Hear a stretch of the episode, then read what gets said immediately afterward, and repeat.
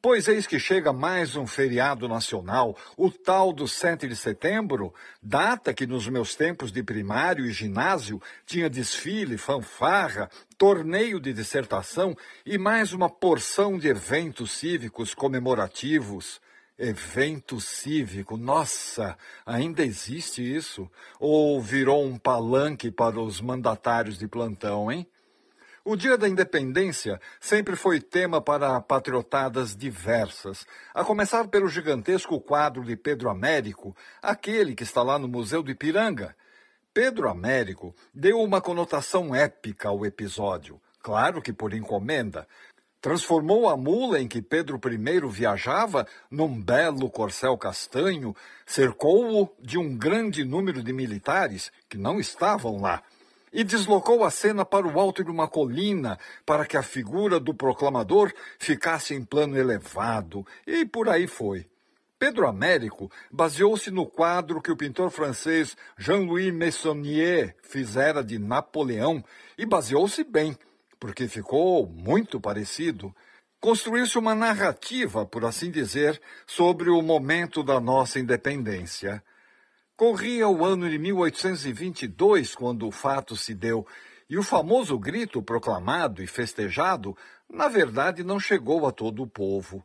Milhares e milhares de escravos, por exemplo, não viram ali nenhum tipo de independência, embora em várias localidades eles fossem em número maior do que o restante da população continuaram cativos por décadas e só foram oficialmente libertados das correntes em 1889.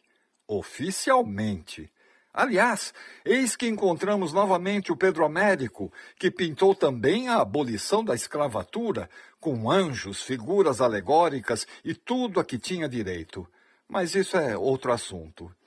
Curiosamente, Angola, a terra de onde vinham boa parte dos escravos para o Brasil, negociados por Ana de Souza e Ana Joaquina, duas angolanas tratadas como rainhas por lá e que se tornaram milionárias com o tráfico de seus compatriotas, pois é, Angola, assim como Cabo Verde e Guiné-Bissau, manifestaram interesse em agregar-se ao Brasil nessa tal de independência de Portugal, que sugava as riquezas naturais das suas colônias africanas, mas não deu.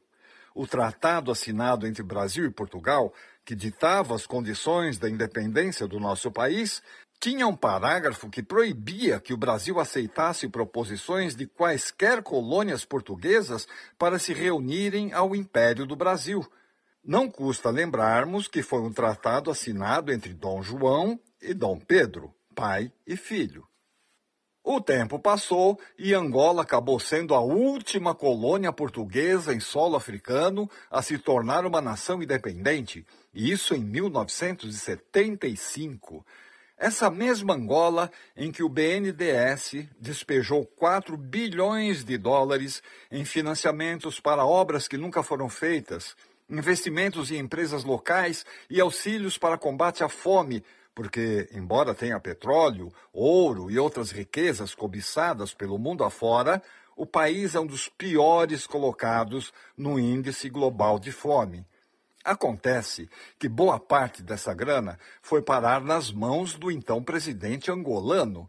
O governo de Angola até tentou diminuir o elevadíssimo nível de corrupção do país, ao proibir o presidente de participar de empresas petrolíferas, de energia elétrica e de dezenas de outras, o que era muito comum. E o que fez o presidente angolano? Colocou tudo em nome da filha, que hoje lidera a lista das maiores fortunas do continente africano. No cofrinho dela, alguns bilhões de dólares tratada como rainha, portanto, como aquelas Ana de Souza e Ana Joaquina que negociavam escravos. Essa, mais moderna, negocia propinas e participações. Um pedacinho dessa dinheirama ela investiu em empreendimentos imobiliários, sabe onde?